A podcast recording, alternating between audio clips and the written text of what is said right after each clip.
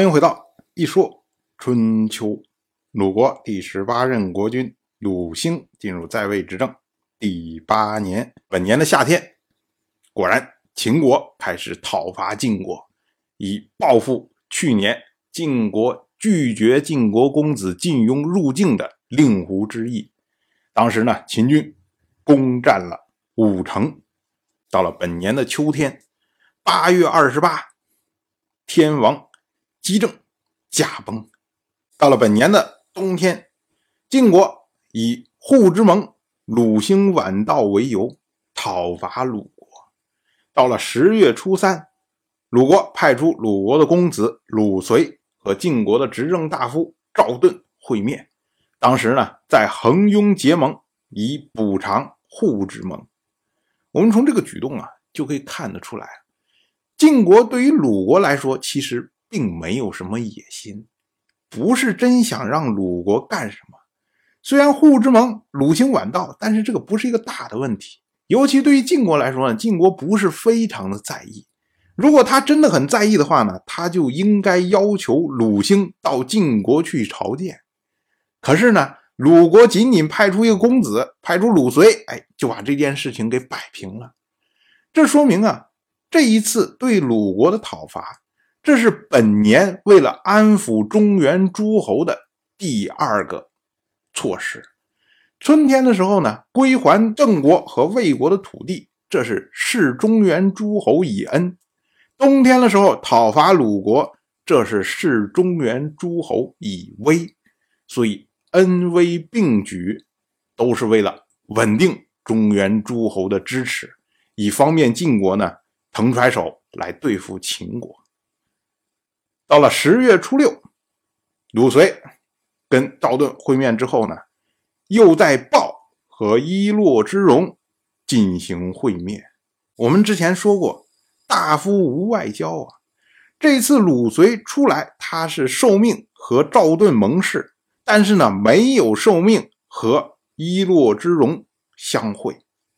可是呢，因为鲁随见到赵盾之后，才知道。说这个伊洛之戎啊，有对鲁国的谋划，所以呢，他自专，然后前往和伊洛之盟会面。那么这个呢，是有利于国家、有利于安定社稷的举动。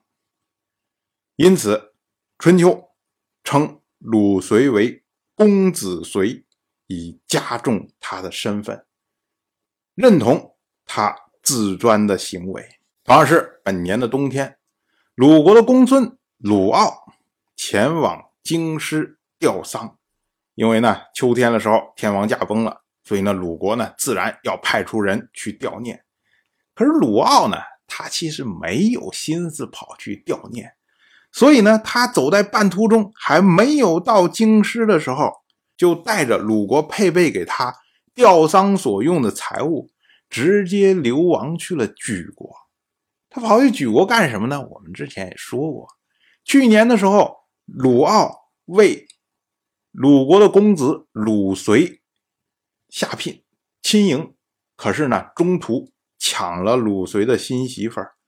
最后呢，是因为鲁国的大夫叔仲彭生在中间调解，然后呢，鲁傲将这位举国的女子，然后归还了举国。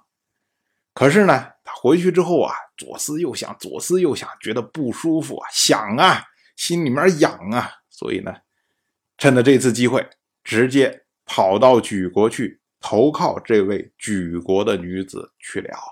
这个鲁傲啊，他早在二十七年以前就可以统兵出征了，所以呢，算起来到现在啊，应该也有五六十岁的年龄了。可是呢，竟然还能做出来这样的荒唐事。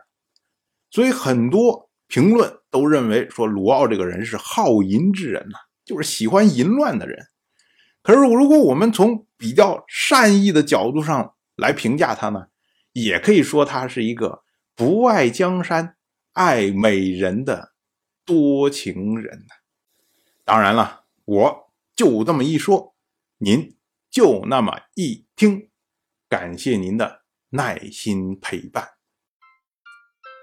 如果您对《一说春秋》这个节目感兴趣的话，请在微信中搜索公众号“一说春秋”，关注我。您不仅能得到《一说春秋》文字版的推送，还可以直接和我互动交流。我在那里等待您的真知灼见。